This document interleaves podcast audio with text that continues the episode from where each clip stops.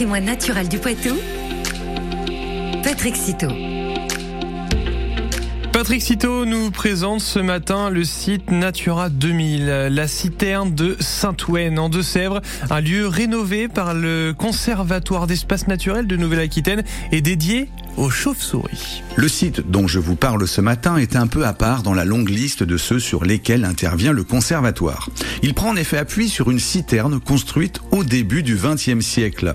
Cet équipement a servi pendant longtemps pour l'alimentation en eau des habitants de Saint-Ouen, m'a raconté Justine Vidal, chargée de mission de l'antenne de Sèvres du conservatoire. En 2002, l'histoire de ce patrimoine bâti, situé à une quinzaine de kilomètres au nord de Niort, connaît un nouveau tournant. La découverte d'une colonie de chauves-souris marque les prémices de la mutation du site. La citerne est ainsi désignée zone spéciale de conservation quelques années plus tard, en 2014. Deux ans plus tard, la gestion du site est confiée au conservatoire par la commune de Saint-Ouen. Des travaux urgents sont envisagés afin de préserver l'intérêt du site pour les chiroptères. Suite à des infiltrations d'eau de pluie, le mur extérieur de la citerne commence à s'écrouler. Un contrat Natura 2000 est conclu avec les services de l'État pour financer les travaux.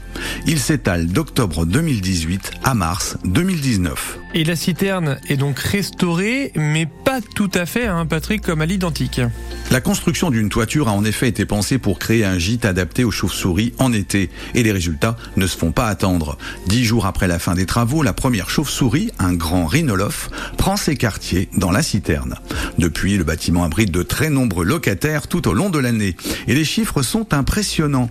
En période de mise bas, la colonie mixte de grands rhinolophes et murins à oreilles échancrées compte en effet un effectif cumulé de plus de 700 adultes, ce qui fait de la citerne le deuxième site le plus important des Deux-Sèvres en termes de colonies. Avec leurs homologues du bocage gâtinais et bressuirais, les chauves-souris de Saint-Ouen accumulent plus de la moitié des effectifs reproducteurs des deux espèces du Poitou-Charentes. En hibernation, la tendance est différente. Les Deux-Sèvres possèdent peu de cavités souterraines.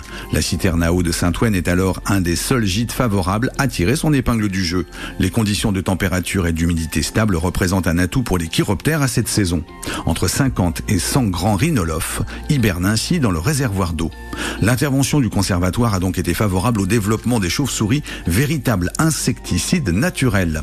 Ces prédatrices, notamment des moustiques, jouent ainsi un rôle essentiel dans l'équilibre des écosystèmes de ce coin des Deux-Sèvres. Et maintenant, Patrick Citeau, on le retrouve sur FranceBleu.fr.